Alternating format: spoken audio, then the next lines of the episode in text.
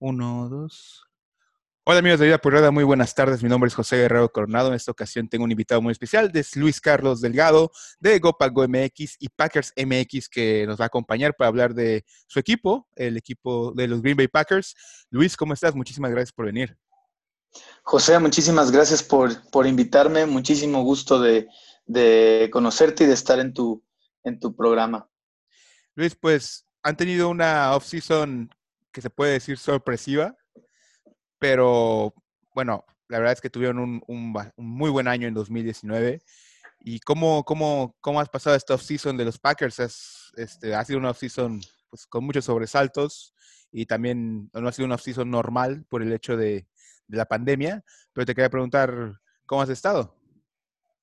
Pues mira, eh, el tema de la pandemia lo cambia todo, ¿no? De por sí, un poco antes, ya estaban las cosas algo eh, raras uh, o, inesperadas, por así decirlo, ¿no? Porque, eh, como sabes, de esta off-season, muchos fans estaban esperando, me incluyo, ¿no? Estábamos esperando un camino a seguir por lo mismo que comentas de tuvimos un buen año 2019, que se, se sentía que habíamos quedado cortos, ¿no? Con a un solo juego de llegar al Super Bowl otra vez. Y, y bueno, la, la, la, el liderazgo de, del equipo decide planear para el futuro, ¿no? Adelantarnos un poco. Eh, como sabrás, eh, draftearon a, a, un coreback los Packers en la primera ronda de este año, a Jordan Love.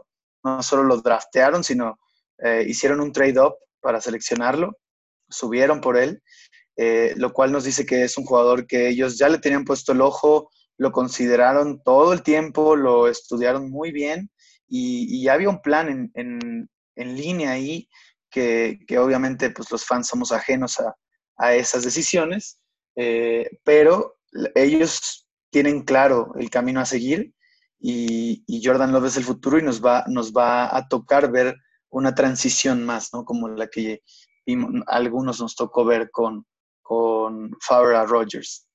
Y te iba a decir, los, sus dos primeros picks del draft, que es Jordan Love y que es el corredor AJ Dillon, posteriormente, la realidad es que son, van a empezar siendo suplentes en, en, en el equipo. Bueno, Dillon, eh, con fortuna ya, ojalá en, la, en lo que va de temporada se gane más tiempo, más snaps, pero su, su cuerpo de corredores de ustedes es bastante bueno. Está, está Williams, está Aaron Jones.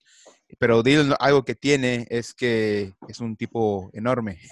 Uh -huh. Dylan cierto, mide, cierto. mide un 83, pesa 100, 110 kilos, si no, si no mal recuerdo. Entonces, pesa, pesa lo mismo que Derrick Henry. Entonces. Y corre más rápido. Y, y corre más rápido. Eso, eso también es otra cosa. Eh, antes de, de, de, expandir en Jordan Love, ¿tú, tú qué piensas de, de Dillon?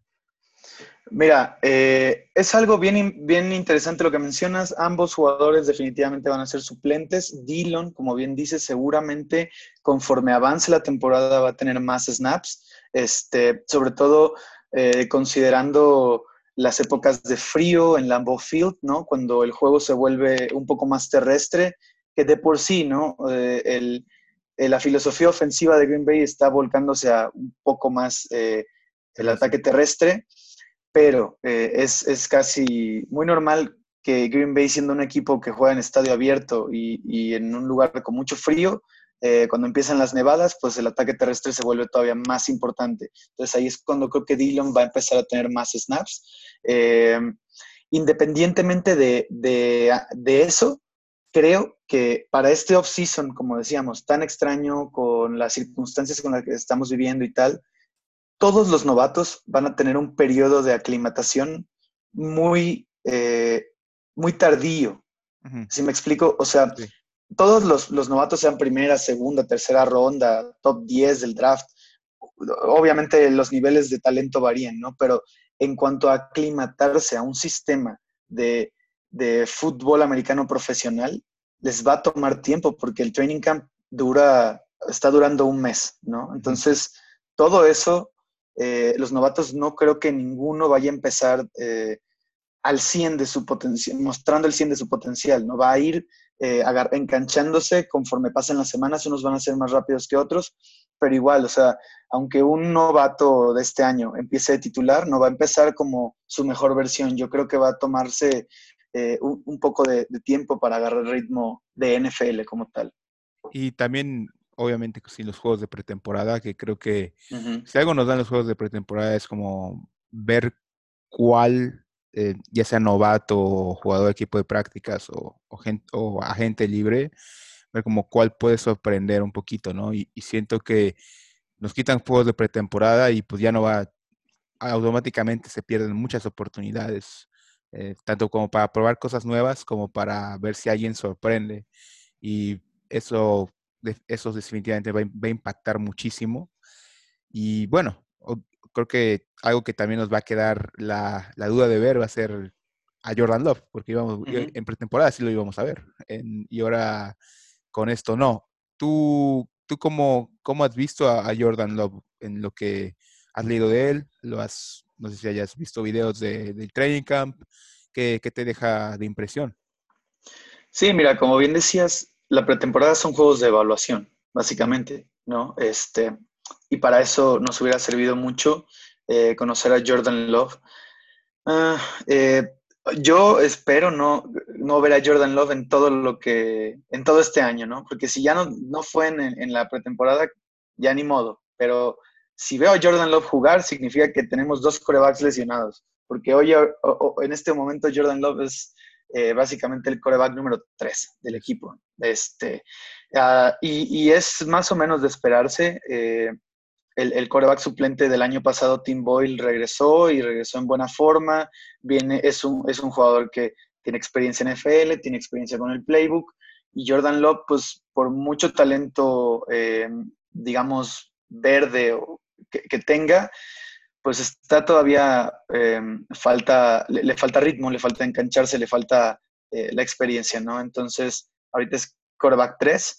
Yo lo que he visto y lo que he leído de él, realmente he visto muy, muy poco, muy pocos videos se graban en el training camp ahorita, pero lo que se reporta de él es más o menos lo que se puede esperar de, un novato como él, ¿no? O sea, un jugador que, tiene las, herramientas, tiene el talento, pero es muy proyecto y, creo que cayó en un buen lugar porque aquí tiene la, no tiene la presión de desarrollarse demasiado pronto, sino que tiene eh, un año, dos, tal vez tres, no sé, pero digo, al, siguiente año yo, yo, esperaría ver más desarrollo de su parte, pero bueno, incluso tiene dos, tres años para, para desarrollar sus talentos, para aclimatarse a la velocidad del juego, al playbook, al sistema, a leer defensivas, a aprender de Aaron Rodgers. Entonces, hoy en día, pues el Jordan Love que vemos es una versión eh, muy verde de un coreback que, tiene talento, pero que tiene que desarrollarse mucho. Supongo que, digo, yo no estuve, o sea, en ese, en ese momento yo no estuve muy pendiente de, de, los Packers como lo estoy ahora, ¿no? Pero supongo que debe ser muy similar a como fueron Rodgers en su año de novato. Como sabes, pues Aaron Rodgers también pasó tres años, tres años en la banca. En la banca, Y, este, y, y, bueno, se ha dicho que, que Aaron Rodgers también no era la gran cosa cuando, cuando llegó a su primer training camp, ¿no? Entonces, supongo que debe ser situaciones similares en ese sentido. Claro. Y ahora sí, por, mera diversión, ¿tú a quién hubieras escogido con el, con el pick de primera ronda de Packers? ¿A qué, cuál jugador? Mm, es, ah, ah, ah, es, que no me acuerdo bien quiénes quedaban. Por ejemplo, eh, los 49ers subieron, creo que un, un, un, pick antes que los Packers para agarrar a Ayuk. Y a mí Ayuk me gustaba, el, el receptor de Arizona State. Yo creo que yo creo que tal vez yo hubiera elegido a Patrick Quinn, de, el linebacker de LSU, este, pero, pero la yo, yo también, digamos, en, los capítulos, en los episodios de análisis previos del draft que yo hice en, el podcast de Go Pack Go MX, mencioné que los Packers tienen un rato, o sea, al menos una década de, de, de evidenciar que la posición de linebacker interno no la valoran tanto como una posición premium en la NFL, entonces no suelen gastar picks premium en esa posición. este, pero bueno, eso tal vez lo hubiera hecho yo. Ahora, yo te digo algo, eh, eh, yo creo que los Packers sí querían, sí entraron al draft como con la intención de draftear tal vez algún receptor, pero las cosas no se le dieron y ya en el pick número 26, que fue en el que terminaron seleccionando a, Love, probablemente ya no vieron a ningún jugador que ellos eh, hayan considerado como de primera ronda, eh, más que Jordan Love, y decidieron subir por él para, que, para asegurarlo. Pero, pero bueno, igual y ellos veían a Patrick Quinn como un jugador de segunda ronda, a T. Higgins como un jugador de segunda ronda que terminó siendo. Pues al final de la primera ronda ya es borroso eso. Sí, sí, sí, sí. No, completamente. Ahora, ahora mencionas los linebackers que dices que los Packers no los consideran tan importantes o bueno, más bien no han ido, no han ido por ellos.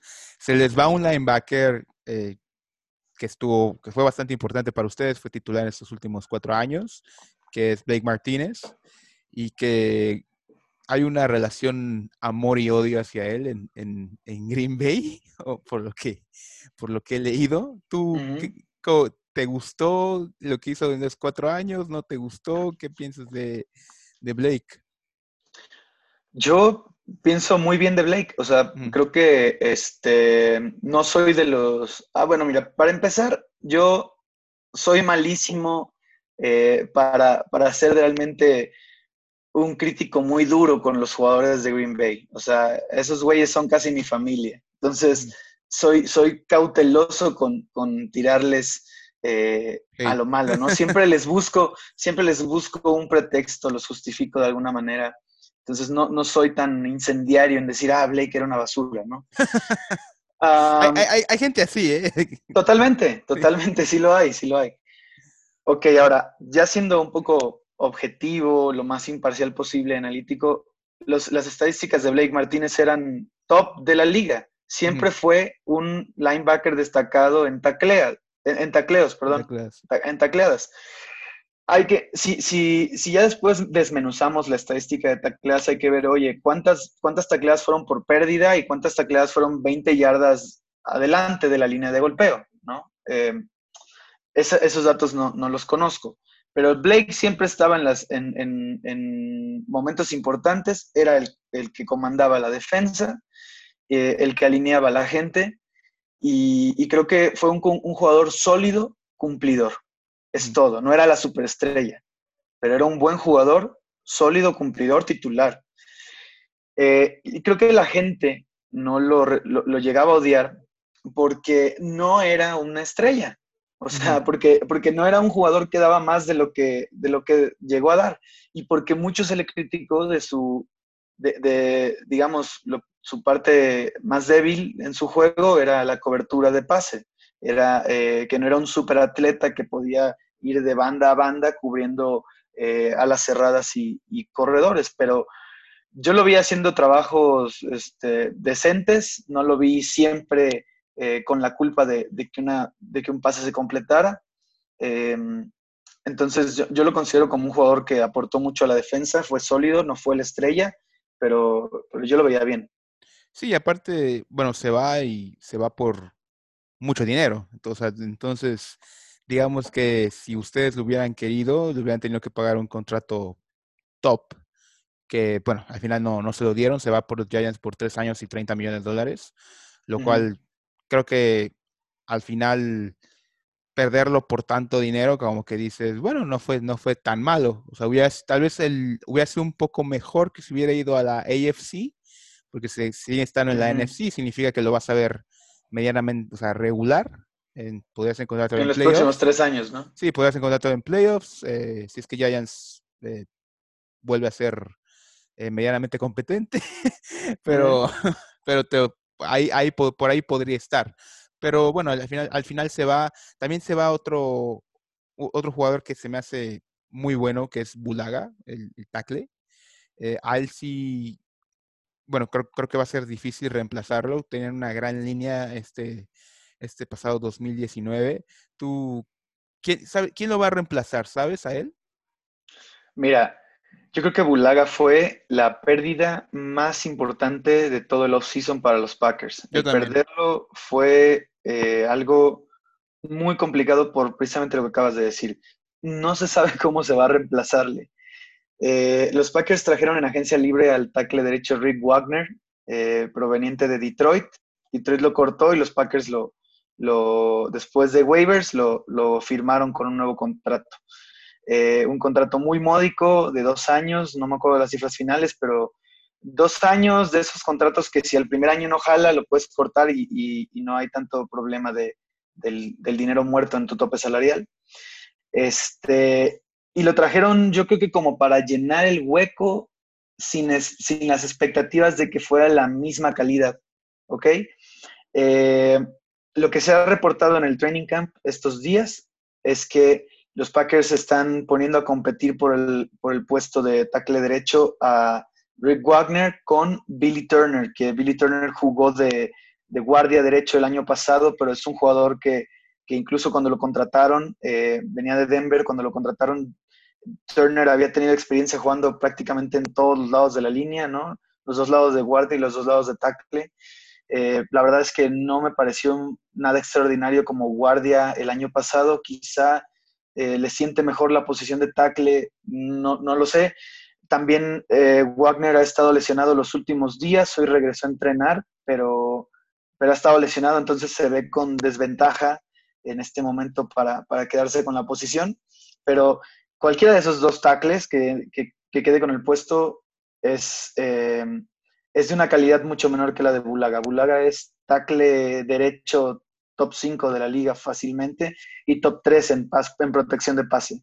Entonces, eh, yo creo que ese es un golpe muy fuerte a la ofensiva de Green Bay. Eh, vamos a ver cómo, cómo, pues cómo subsanan eso, ¿no? Porque se ve complicado. Y también lo que decíamos de que ese tipo de competencias, la preseason ayuda muchísimo y ya no la tenemos. Entonces, vamos a ver, no, no dudes que veamos un cambio o, o, ver quién se gana la posición literalmente en un juego. Eso, eso es lo que, lo que podría pasar. Posiblemente el que empiece siendo titular pueda perder la titularidad en los primeros tres, cuatro juegos porque no la arma o porque no, o sea, en el, en el juego ya bueno no, no esté rindiendo. Eh, ahora, pues creo que podemos pasar a un poquito de lo que fue la temporada 2019. Se me hizo muy sorpresiva. Creo que, bueno, yo no los veía terminando 13-3 y eh, literalmente estuvieron si, si Seahawks hubiera ganado el último juego de contra los 49ers, hubieran sido el número uno de la NFC, o sea, hubieran tenido ventaja de local. Se quedaron a una jugada porque en, ese juego San Francisco taclea al, al, corredor de Seahawks una yarda y no anotan el touchdown Seahawks, entonces quedan con el segundo.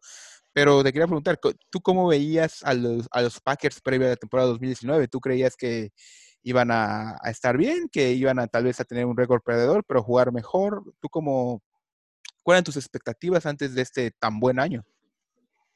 Imagínate la locura, ¿no? Nos quedamos una yarda del sembrado número uno. Sí, es una locura. Yo tampoco esperaba tanto, siéndote muy honesto. Yo tampoco esperaba tanto. Yo, yo estaba contento con la selección de la Fleur como nuevo head coach, pero no esperaba un año espectacular. Tampoco el año pasado fue espectacular per se, el récord sí lo fue, pero el performance no tanto, o sea, se ve que le falta, que, todavía estábamos agarrando eh, ritmo, confianza, eh, adecuándonos al, nuevo sistema, ¿no? Pero Matt LaFleur trajo un, creo que em, si bien lo que no se vio como muy aceitado en cuanto a adoptar el sistema que trae él, mm. sí se vio muy bien la manera en que cambió el ambiente en el vestido, creo yo. Creo que eh, el cambio de aire se hizo bien a, los, jugadores en el equipo, al locker room, y el ambiente que se generó pues, fue muy positivo y creo que influyó en el éxito de la temporada anterior. Yo creo que yo esperaba una, temporada, eh, digamos, eh, me acuerdo que en algún foro lo hablé y esperaba este, en un, en un escenario pesimista, un 7-9, 8-8, y en un escenario optimista, un 9-7. Así, ¿no? Este, 10-6 ya viéndome súper buena onda, pero lo veía poco probable. o sea, yo veía eh, que si llegaba, que probablemente no llegáramos a playoffs, ¿no? O sea, y si no llegábamos lo hubiera visto más o menos normal. Eh, y si llegábamos, igual llegábamos como wildcard. Y, y lo dices muy bien, estuvimos a una yarda de ser el sembrado número uno. Igual y eso no hubiera garantizado el viaje al Super Bowl, pero los chances hubieran estado mejor. Sí. Em, entonces yo, yo creo que sobrepasó las expectativas. Yo, yo em, estuve muy contento con eso, no lo esperaba y eso es lo mejor de todo, ¿no? Cuando te sorprenden positivamente. Y te iba a preguntar, ya, bueno, pasa este gran año, 13-3, y empiezan a ganar los playoffs.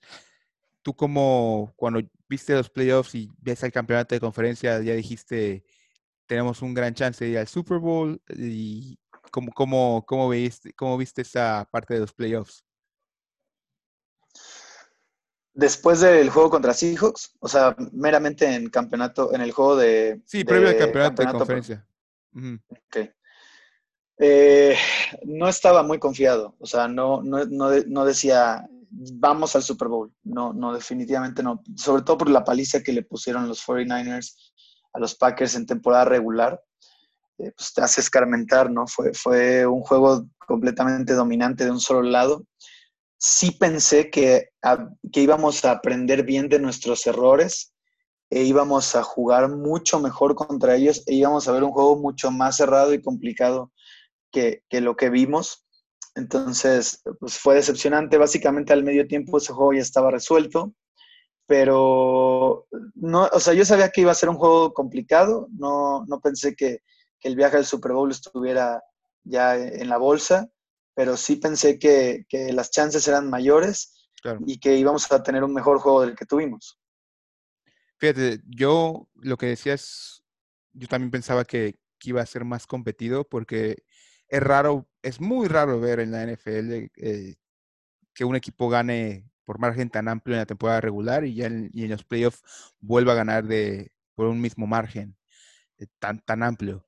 Y esta vez volvió a pasar, lo cual me sorprendió muchísimo porque pensé, bueno, ya los conocen, van a ver qué onda y no, no fue así. Pues, lamentablemente volvieron a perder de, de manera pues, fea, se puede decir. Sí, sí, sí. Eh, y, otra cosa es que me sorprendió mucho que los Packers en, todas sus derrotas de 2019, siento que, no compitieron. O sea, el juego contra Chargers, el juego con, los dos juegos contra 49ers, el juego contra Eagles. Uh, ¿Cuál fue el otro juego que perdieron? Perdieron otros. Pero Nada más. ¿Nada más fueron esos? Sí, porque fueron 13-3. En temporada regular perdieron 3, que fue Eagles, Chargers y, 49ers. Y luego 49ers otra vez. Ahí fueron 49ers otra vez. Sí, en pero bueno, en esos tres juegos no. Ahora sí que no los vi competirlo y, lo, y, fue algo que me sorprendió bastante. Tú, o sea, ¿tú cómo viste esas derrotas? O sea, sientes, o sea, sientes que, ¿qué crees que falló? Y más que nada te pregunto el, el juego de 49ers, porque vas contra 49ers en el campeonato de conferencia y dices, bueno, ya los conocemos, pero ese ya los conocemos no ayudó mucho. Entonces, ¿qué, qué, piensas? ¿Qué crees que faltó en, ese, en el rematch? Ok, pues bueno, primero que nada, difiero un poco contigo con el tema de, de, eh, las derrotas. Eh, digo, tienes mucha razón. el único punto en el que difiero contigo es en el de Eagles. Fue una derrota muy cerrada, fue la única derrota en Lambeau Field eh, de toda la temporada y nos quedamos a, una jugada en el cuarto cuarto donde en el pase para ganar el juego le pega al receptor en las manos, creo que fue a Davante, y le interceptan el balón a Aaron Rodgers y ahí se acabó. Entonces, estuvo de último momento esa, esa derrota, básicamente. E, esa sí fue competida, pero igual marcó la pauta de, para mostrar a los demás equipos la, la debilidad de la defensa de los Packers, que es em, el juego terrestre, eh, la, defensa contra la carrera. Eh, y creo que eso, esas, em, esas esa fórmula la agarraron los, los Chargers y los 49ers, obviamente, ¿no? Eh, los 49ers creo que pues, fueron muy dominantes el año pasado. Son, el equipo está perfectamente hecho, armado para jugar como jugaron en la segunda mitad de la temporada, que fue corriéndole a todo mundo por todos lados. Eh, Garópolo ganó juegos importantes casi sin despeinarse, sin ensuciarse el uniforme, eh, porque tenían todo lo demás que funcionaba. Entonces, eh, una máquina muy bien aceitada y muy bien coachada, creo yo. Y también decir que, bueno, Matt LaFleur trabajó para, para Shanahan varios tiempo, entonces se conocían, se conocían muy bien en, en, estilos, no sé, al final, bueno, al, parecer Shanahan le, le ganó esta vez en estos dos juegos, pero son, son entrenadores que, que se conocen de, de, pies a cabeza. Vienen del mismo árbol, ¿no? O sea, este, como bien dices, La Flor trabajó bajo Shanahan. Sí, en, en el, el, equipo de los eh, Falcons de 2016, Matt LaFleur era el entrenador de corebacks y, y Shanahan era el coordinador ofensivo. También estuvieron en Redskins eh, juntos. Uh, esos son los que más recuerdo. pero sí eh, estuvieron juntos mucho tiempo en, en trabajos. Estuvieron juntos primero en, en, Redskins, luego en Falcons, luego eh, Shanahan se fue a 49ers y McVay, que, que, no estuvo con ellos en Falcons, pero McVay, que fue de Washington a Rams, se jaló a la Fleur, de Atlanta a Rams, y ahí estuvo eh, la Fleur con McVay. Eh, donde fue coordinador ofensivo. Mm. Eh, pero, pero sabes que en, este, en estos dos juegos que, que los 49ers aplastaron a los Packers, eh, también coincidió que el coordinador defensivo de, de, los 49ers, que se me acaba de ir su nombre, pero mm. el pelón, el coordinador ofensivo, defensivo, sale. sale recomendó en hace casi cuando empezaba la carrera de Matt LaFleur en el, en el coaching de, de, fútbol americano, Salé recomendó a LaFleur para eh, que lo contrataran en, en, Michigan State, no me acuerdo exactamente en qué universidad colegial los, lo, lo, lo, recomendó para que lo contrataran. Básicamente, es su primer chamba, se la debe él a Salé y desde ahí ellos se conocen. Entonces, oh, Salé hizo pedazos a la Fleur como tal, porque él o sea, ahí fue el, match directo, ¿no? Defensa contra, contra ofensiva. Entonces ahí fue donde, donde en realidad perdió la flor.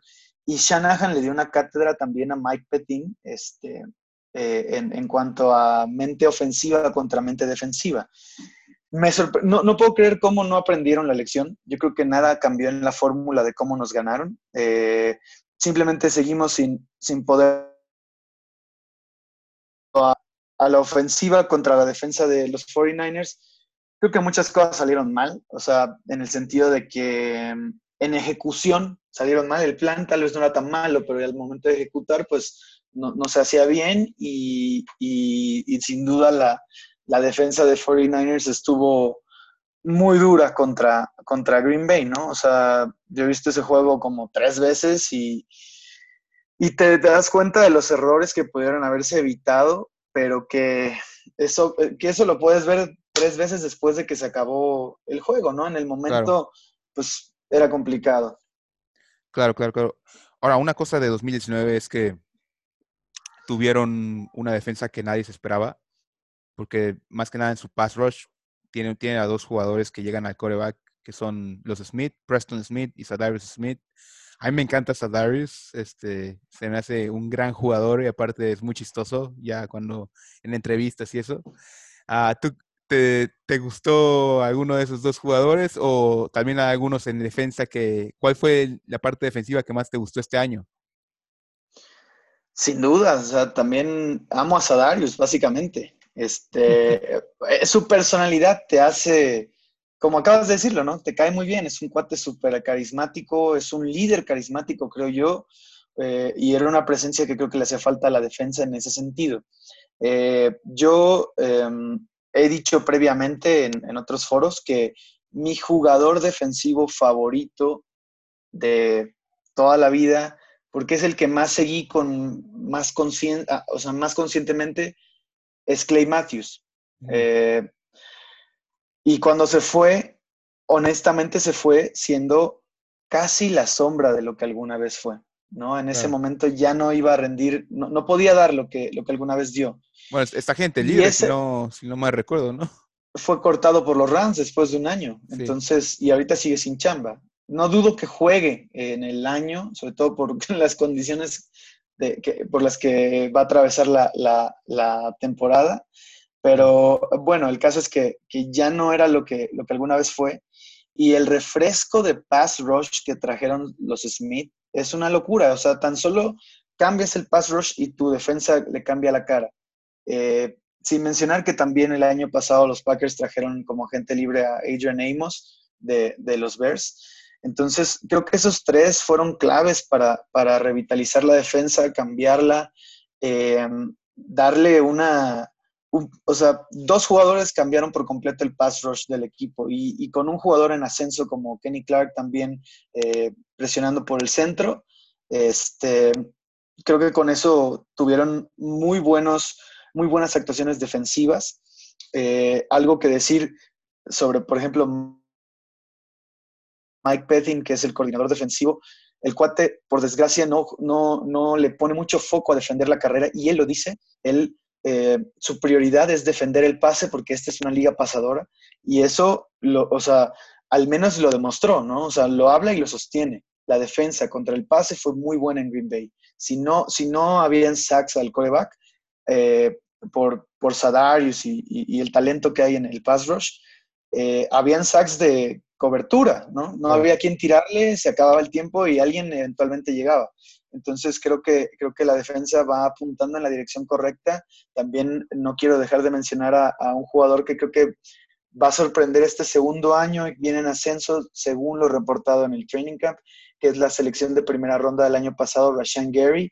Creo que va a ser un jugador que va a aportar mucho más. Digo, el cuate eh, como novato no tenía ninguna presión de ser el, titular porque estaban ahí los Smith, pero eventualmente los Smith se van a volver muy caros y Rashan Gary tiene que eh, tomar el siguiente paso ahí. Claro, claro. Eh, te iba a decir, pasando al, al nivel ofensivo, tienen un, tienen un muy buen año por parte de, bueno, de de Aaron Jones. Eh, Rogers creo que lo hizo, realmente nunca lo hace mal. Eh, y también tienen este, pero en, receptores sufrieron un poco, no tuvieron un receptor de más de mil yardas. y creo que era literalmente, creo que hay una brecha muy grande en recepciones en, en cuanto a que viene siendo Devante Adams y el resto del, de roster. Y por lógica tuviste a mucha gente diciendo, tienen que ir por un receptor esta offseason, tienen que traer un agente libre o ir al draft. ¿Tú cómo ves el cuerpo de receptores quitando a Davante Adams? ¿Hay algún jugador que te llame la atención, que digas, oye, ese, ese puede consolidarse siendo un receptor 2 eh, bueno? ¿O algún jugador que te guste de ese cuerpo de receptores, quitando lógicamente a la estrella? Sí, por supuesto. Como te decía, estos cuates son casi mi familia, viejo. Entonces, los voy a, les voy a exaltar sus cualidades, tal vez de manera exagerada. Sin embargo, siendo súper neutral, o, lo más neutral que yo pueda hacer, hay un jugador ahí que, que, va a probar a mucha gente que está equivocada y que, y que va a demostrar que, que tiene para ser un wide receiver número dos de la NFL no digo una superestrella, no digo un Julio Jones o un eh, Tyreek Hill o qué sé yo. O sea, ni siquiera te digo que va a ser un receptor de 100 recepciones y 1000 yardas. No, no. Pero un muy sólido receptor número 2 que va a complementar a, Davante Adams y que cuando Davante atraiga dobles coberturas, el cuate en uno contra uno puede ganarle a muchos corners 2 de la NFL, mm. eh, que es Allen Lazard. Allen Lazard surgió el año pasado a partir del juego contra Detroit, eh, el primer juego contra los Leones de Detroit en Lambeau, un juego que se ganó extremadamente sufrido y que si no hubiera sido por Lazard no hubiéramos ganado. Eh, y que a lo largo de, o sea, y posterior a ese juego, a lo largo de la temporada dio actuaciones muy sólidas. Es, es eh, lo suficiente como para demostrar que en su siguiente año, donde se le va a exigir más y donde se le espera eh, mucho de él y por lo tanto se le va a dar mucha responsabilidad, creo que eh, va a estar a la altura. Eh, creo que ha demostrado lo suficiente como para que estemos tranquilos en ese sentido. Él para mí es el claro wide receiver 2 sin ser la gran cosa, O sea, pero, pero creo que va a poder dar más Allen Lazard ahorita, este 2020, que un wide receiver rookie de segunda o tercera o cuarta ronda sin off-season. Que hubiéramos seleccionado este año sin off-season, claro. O sea, creo que, creo que en ese sentido, pues e, estaba mejor, ¿no? Sí, me, gusta, me gusta que, hable, que hables de eso, porque el fan, bueno, lógicamente el fan ve siempre todos los juegos de su equipo, tiene más acceso a análisis de su equipo porque obviamente le gusta y muchas veces la gente no, si quitando las, quitando las estrellas no estamos tan al pendiente de los demás. Entonces, qué que mencionas lo de Allen Lazar, que, que aparte es un receptor, eh, creo que es, no, no estoy seguro, pero probablemente sea el más alto de los receptores de ustedes, mide 1.96, eh, Davante Adams mide 1.85, lo cual es claramente una ventaja, sobre todo en la posición. Eh, también, otra cosa que también, bueno, como ya lo dije antes, su juego terrestre fue muy bueno y que con, siento que con AJ Dillon va a ser mejor aún este, este 2020 porque trae la variante de, de que es un corredor de poder. Entonces, creo que más la Flor que le encanta ser un, un técnico un coach que pone el juego terrestre primero que, que nada, va a ser una variante increíble. Y lamentablemente no tenemos, como ya dijimos, no tenemos off-season, entonces probablemente veamos el, ese tipo de juego terrestre muy avanzado en la, en la temporada, pero es algo, es algo que ilusiona para, para este, para este 2020, junto con lo que dices de Alan Lazar, que, que posiblemente del brinco a ser un receptor número dos, ya de unos, ya de que de unas 600, 700 yardas. Puede ser, ¿no? Eh, yo, yo, pienso que tienes toda la razón, ¿no? Pero, pero yo que conozco básicamente el depth chart de, de wide receivers ahorita de los Packers, tienes toda la razón en decir que la brecha entre Davante y los demás es grande. O sea, de hecho, es, es la posición que, que, en ese sentido em, hay profundidad, pero no hay tanto talento. O sea, si Davante se lesiona, el talento alrededor de la posición cae drásticamente. Y, y, aún así creo que, bueno, el año pasado Davante se lesionó después de su juego contra los Eagles y todos los juegos donde no estuvo Davante ganaron. Entonces tampoco es como se acaba la, la, temporada si Davante se lesiona, pero sí hay una brecha grande de talento entre, entre, entre los jugadores pero todos ellos, o sea, todos los que no son Davante, digo, Allen Lazard para mí es el claro número dos y creo que es el que va a dar el salto de talento y va a asumir el rol y lo va a hacer bien. Pero de ahí en fuera hay otros jugadores que, en los que estoy esperanzado y que me gusta ver y me gustaría ver cómo, cómo les va en la temporada y, qué tanto pueden dar, ¿no? O sea, todos son una incógnita, por desgracia, pero creo que tienen potencial. Y si, y si em, llegan a su potencial, son receptores muy buenos. O sea, se, te acaba la preocupación de, la falta de receptores talentosos, ¿no? Si todos llegan al, potencial esperado. Sí, tienen a, bueno, tienen a Vales Scouting, si no, si no me recuerdo, sigue ahí, ¿no? Un cuate que mide 1.96 y corre las 40 yardas en 4.3. O sea, es, un velocista, pero muy alto. Entonces, hay esa combinación de tamaño y, velocidad no es muy común. Y, es, digamos, el que pinta para ser la amenaza profunda en el equipo, pero que no ha sido todo, o sea, todavía no, se ha, no ha hecho lo que se espera completamente, o sea, no ha explotado, pero es un jugador que hay que tenerle paciencia, va a entrar en su tercer año, es un jugador que fue seleccionado en quinta ronda, o sea, ahí está el talento, ahí está la, la oportunidad, pero pues todavía no se consolida. Eh, y es uno de los que yo tengo esperanza. También Equanimus Saint Brown es otro jugador grande, rápido, atlético. Estuvo lesionado la temporada pasada, pero puede dar su salto. Eh, y todo eso ahora sin Fonches, em, que, optó por no jugar, pues se abren más posibilidades para ellos, ¿no? O sea, tienen más chance todavía. Y además que tienen a, creo que el mejor allá de un receptor es un buen coreback y tienen a uno muy bueno, entonces es algo que los, va a ayudar muchísimo. Pues bueno, antes de, despedirnos, de dejarte ir, te quería preguntar un poquito de la era de Mike McCarthy para, para este, para antes de que, de que acabaras su era de, él en Green Bay. Y te quería preguntar, ¿cuáles crees que fueron los, los problemas con Mike McCarthy? ¿Por qué crees que, que, se fue? ¿Por qué crees que acabó todo de una, se podría decir de una manera no tan buena porque lo terminan despidiendo a mitad de temporada. Vale, la verdad es que em, agradezco tener la oportunidad de poder hablar sobre McCarthy porque eh, muchas veces he querido decir cosas sobre McCarthy que probablemente no son populares entre la afición de los Packers, siéndote muy honesto. Eh, mm, mira, al coach McCarthy yo le tengo un respeto enorme y no le y, no soy una persona que, creo que, quiera reprocharle nada a él. Eh, es tremendo coach y le debemos muchos éxitos que tuvo la franquicia. Eh, no, digo que Aaron Rodgers le debe su carrera ni nada por el estilo, pero creo que McCarthy sí fue un factor importante para, para que Aaron Rodgers pudiera jugar a su máximo potencial.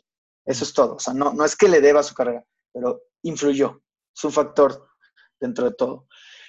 Eh, entonces, todo proceso tiene un, y todo proyecto tiene un inicio y un fin.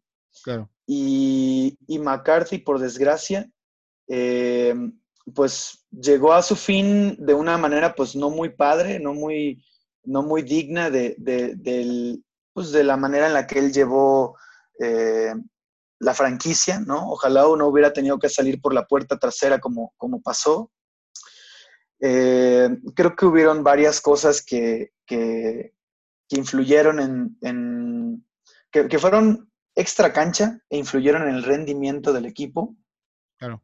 Eh, la relación con Aaron Rodgers creo que es algo que también se salió de proporción eh, en el sentido de lo que se ventiló en los medios. El mismo Aaron Rodgers se arrepintió públicamente en alguna rueda de prensa donde estuvo con cosas que él dijo que se sacaron de proporción y derivaron en un hate muy fuerte al coach McCarthy.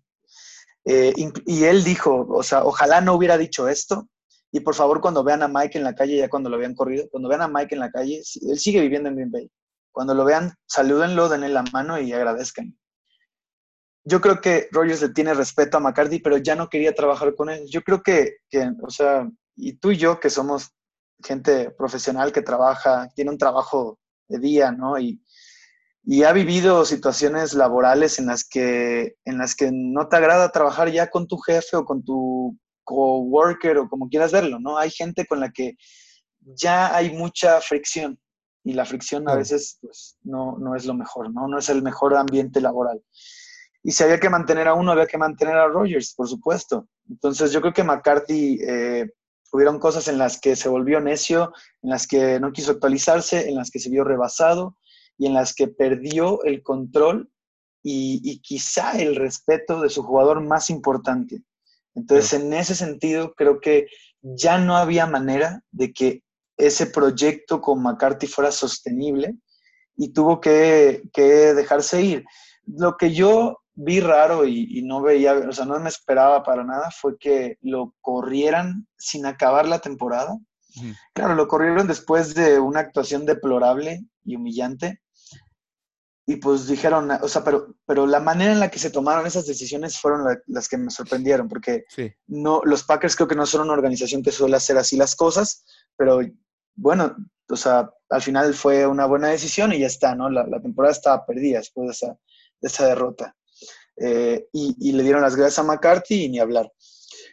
Del coach McCarthy solo tengo buenas opiniones, pero creo que su tiempo con los Packers llegó a su fin y su proyecto se volvió inviable por cosas que tenía culpa él, otras que tenía culpa Rogers, otras que tuvo mucha culpa también el gerente general, Ted Thompson, a cual también le tengo un montón de respeto porque gracias a él hubieron muchísimos jugadores talentosos en Green Bay que él seleccionó, pero que también su tiempo pasó y, y no se fue a tiempo, ¿no? O sea, aplica la de Batman de este, mueres siendo un héroe o vives lo suficiente para convertirte en villano. Eso básicamente pasó con McCarthy y Ted Thompson y en, esa administración.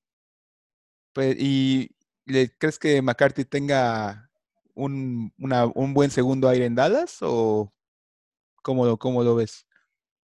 Yo creo que sí, porque te digo, para mí es un gran coach.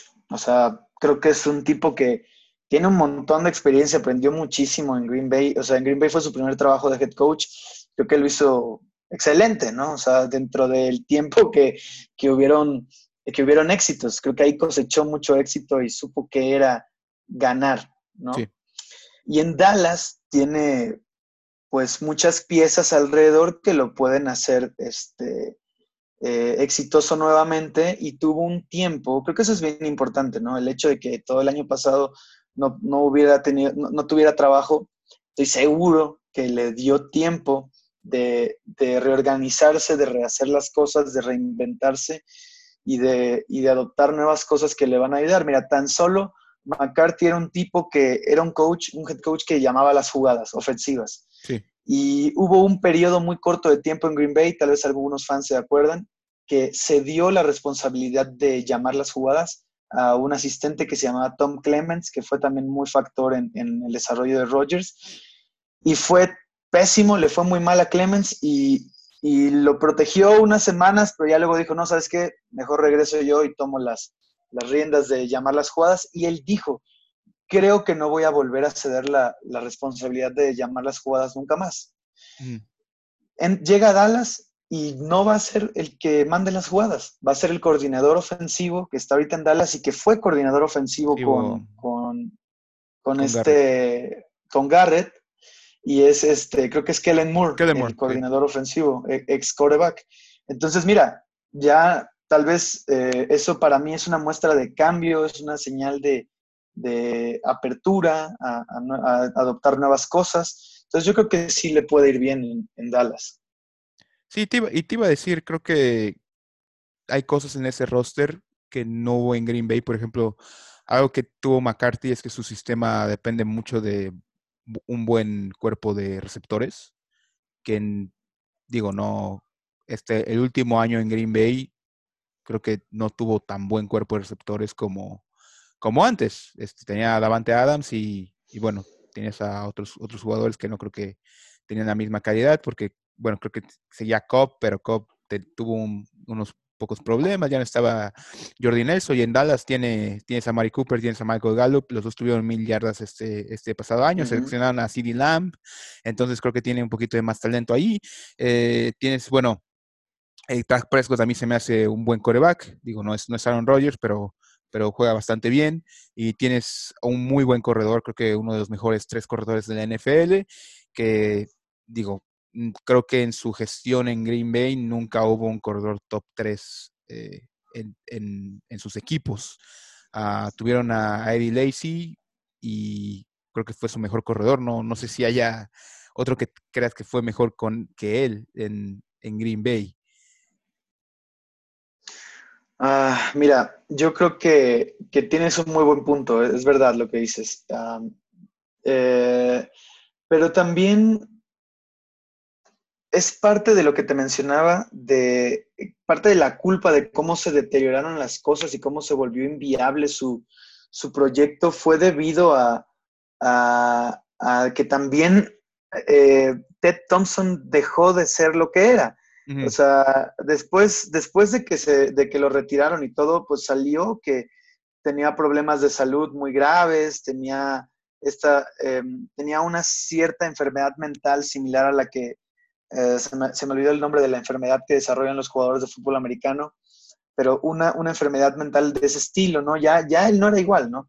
Sí, claro. Eh, entonces, eso propició que lo que bien menciona, su sistema se basa mucho en, tener receptores que fueran capaces de absorber la complejidad de su sistema muy rápido y ciertas características que muchos novatos no podían dar. Y, la filosofía de Ted Thompson era muy cerrada en cuanto a los agentes libres. Entonces, eh, bueno, ahí, ahí yo pienso que, que la gerencia general no le ayudó del todo a McCarthy para seguir haciendo su sistema que funcione. ¿no? Y, también ahí el factor, fue problema. Bueno, también el factor que la agencia libre de que hay una broma en la NFL que dice que nadie se quiere vivir a Green Bay, porque es, porque pues Green Bay es una, creo que es la ciudad más pequeña que tiene un equipo, si no, si no me recuerdo, tiene 100 mil habitantes y está Milwaukee, que viene siendo la ciudad más grande, cercana, está a unas cuatro horas. Entonces, pues la gente no está muy emocionada en irse a vivir en un pueblito de 100 mil personas y muchas cosas. No, hombre, o sea, a ver, primero que nada, eh, Ted Thompson era un cuate bien cerrado eh, para traer agentes libres. Sí trajo varios y trajo buenos. Cuando trajo, trajo buenos. Trajo a Charles Woodson, trajo a, este, Peppers, Julius Peppers. Eh, o sea, trajo buenos jugadores cuando fue abierto, ¿vale? Pero eso no pasaba muy a menudo. Él, su filosofía era draftear y desarrollar. Aunado con lo que acabas de decir, o sea, Green Bay, durante, antes de Favre, Green Bay era la Siberia del fútbol americano. Nadie quería que se le congelara el trasero allá. Entonces, y luego, toma en cuenta, y esto es algo bien interesante, toma en cuenta que la mayoría de los jugadores de la NFL son afroamericanos. Green Bay es un pueblito de Wisconsin lleno de gente blanca y mayor.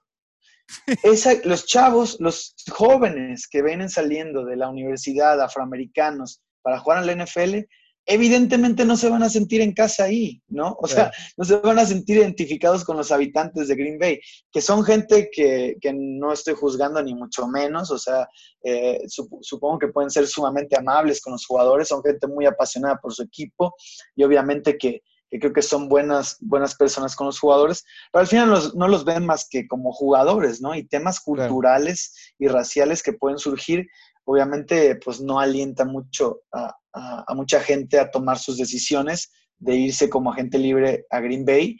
Sin embargo, creo que gracias al éxito de la, que ha tenido la franquicia con Aaron Rodgers y antes con Brett Favre, eso, eso ayudaba un poco más a traer agentes libres porque iban a jugar con Aaron Rodgers, porque iban a jugar con un equipo contendiente para, para ganar algo.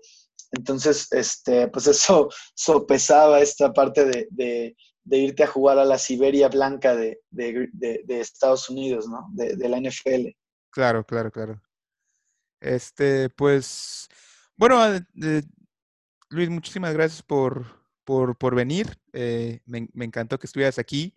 Eh, antes de, de irte, te quería preguntar también un poquito sobre un juego que hace poquito escribí un artículo sobre él, que fue el juego de conferencia contra Seahawks en, en 2014 creo que posiblemente el juego que más, más doloroso para los Packers en mucho, en mucho tiempo, pero ¿tú crees ese juego, tú crees que este sí es, el más doloroso en la historia de los Packers o cómo, cómo lo viste? ¿Cómo lo recuerdas? Bueno, José, muchas gracias por invitarme a tu programa y nos vemos. No, no, no, te, voy a decir, por qué, no, te voy a decir por qué lo escribí de él. Escribí de él porque el, juego se pierde, hay una concepción de que se pierde por, por el de equipos especiales, por el, el, el, Bostic, por Bostic que se pierde. Y, creo que es un poquito errónea, es porque pues realmente hubo muchísimas cosas aparte de, de Bostic, pero también el hecho de que este juego nos dio a entender que qué tan importantes eran los equipos especiales, porque Bostic, al final Bostic viene siendo un, una cerrada de, el tercero en el roster, que no tenía que haber atrapado, pero posteriormente en el juego él dice, yo nunca había estado en una jugada de patada corta. Entonces te quedas como de, ¿cómo? O sea, ¿cómo, cómo, cómo este escenario no se planteó? Y ya también cuenta Bostic que después en la entrevista con Mike McCarthy, Mike McCarthy le dice, no, hiciste un buen trabajo, bla, bla, bla, en toda la temporada. Y al final lo cortan y Mike McCarthy no, le, vuelve, no, le vuelve, a hablar. Así es como de, ¿qué, qué diablos, no? Entonces, por eso escribí de él y, me pareció, me parece una, una historia muy, o una anécdota muy este, significativa por, por, el hecho de que muestra lo importante que son los equipos especiales, eh, que se tienen que ensayar, que se tienen que preparar y al final también otra cosa que, que, porque también hablé de ella es que esa jugada nos quitó posiblemente un Super Bowl que todos queríamos ver, que era el, el Rodgers contra Brady. Rodgers contra Brady. Y que creo que nunca, nunca lo vamos a ver porque, bueno, ya eh, Brady está en la NFC y ya están los dos bastante grandes, entonces es posible que estén alguno de ellos fuera, fuera de NFL en los próximos años. Bueno, y nunca digas nunca, ¿no? Igual y cuando, cuando Jordan Love tome la batuta y quieran cambiar a a Rogers a la AFC y, Brady siga jugando, quién sabe. Pero bueno, o sea, sí, entiendo que se ve difícil y tienes toda la razón. Este, la verdad es que tema complicado de tocar, pero si te digo algo, eh, creo que estoy capacitado para hablar de ello. Eh, no he leído tu artículo, lo voy a buscar. Este, Te lo mando luego. eh, qué bueno, va, va, qué bueno que me dices. Pero es un juego que he visto y revisto. Va- trato de no verlo muy seguido porque me pega muy fuerte. Cuando creo que ya estoy superado y todo, lo vuelvo a ver y digo, no, mam, otra vez. Entonces trato de no verlo muy seguido, te digo, pero, este, pero tienes mucha razón en decir que hay una mala interpretación del por qué se pierde ese juego. También he visto a mucha gente culpar directamente a Mike McCarthy de haber perdido ese juego y yo estoy en desacuerdo de cierto modo porque Se le culpa McCarthy por- no... Es que estaban en la red zone dos veces y no van por el touchdown, ¿no? Si no me recuerdo. Es- estaban a creo que dos, tres yardas y van por el gol de campo. Ese es por el que se le, se le culpa un poquito. Pero no puedes decir que eso es por lo que perdimos en sí. O sea, digo, Sí, en bueno, el momento, en el momento en el que esas decisiones fueron tomadas, era la decisión más sensata, la verdad. Eh, en ese momento el juego no estaba en la línea, en ese momento eh, Green Bay no estaba sufriendo por acabar el juego. Las cosas se dieron después. Eh, y hay un montón de cosas que pasaron en el transcurso del juego antes de llegar a la patada corta que dices, no me jodas. Eh, hay una jugada que me parece, creo que igual o más grave que la de Bostic, que fue la conversión de dos puntos que, que logró Seattle. Fue una locura. Tenían acorralado a Russell Wilson, acorralado. Y el tipo tira un pase, mueve todo su torso hacia el lado contrario donde estaba corriendo, tira un pase completamente al lado contrario donde estaba corriendo. Un pase así es muy improbable de completar, casi siempre es intercepción. Y jaja, Clinton Dix parece que le dio una embolia a media cobertura y no pudo llegar a cubrir al, al, al ala cerrada pedorrón que, que terminó atrapándola. Entonces dices, eh, ¿de quién es la culpa? O sea, eh, ¿a quién culpamos? Claro. Eh, hay un montón de cosas, de eventos que desencadenaron eso, ¿no? Y que no, no se puede resumir a una sola cosa, esa es la verdad.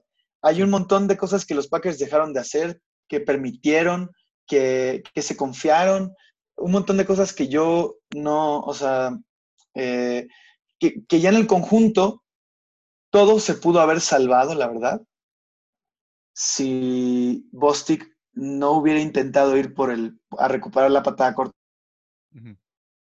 Sí, al final del. Pero- Ahora sí. Pero tienes razón en decir, Ajá. no, bueno, na- nada más te iba a decir, tienes razón en que el cuate no había entrenado la jugada. Entonces, o, o no le dijeron cuál era su responsabilidad, o él no supo, no se entrenó, pero en sí, su responsabilidad era bloquear para que Jordi Nelson, que estaba justo detrás de él, atrapara la patada corta. Está en mejor posición.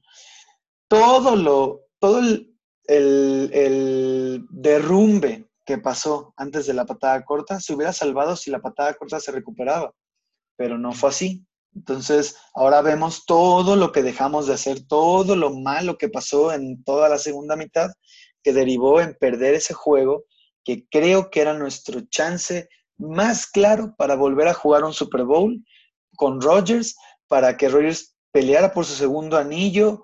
Eh, yo no sé si se lo hubieran ganado a, Bill Belichick y a, los, los Patriotas, pero era el Super Bowl que todo el mundo quería, que todo el mundo esperaba y, que, bueno, no pudimos, nos quedamos con las ganas y la historia así lo va a decir, pero creo que era la mejor chance. Las siguientes oportunidades que se dieron, creo que no, no teníamos un equipo tan balanceado, tan bueno en ambos lados del balón eh, como en 2014. En 2016 llegamos contra Atlanta con una defensa parchadísima por todos lados. Eh, Rogers estaba eh, encendido, en fuego, este, porque fue el año de Round the Table, pero este, la defensa no nos hubiera permitido llegar más allá, la verdad.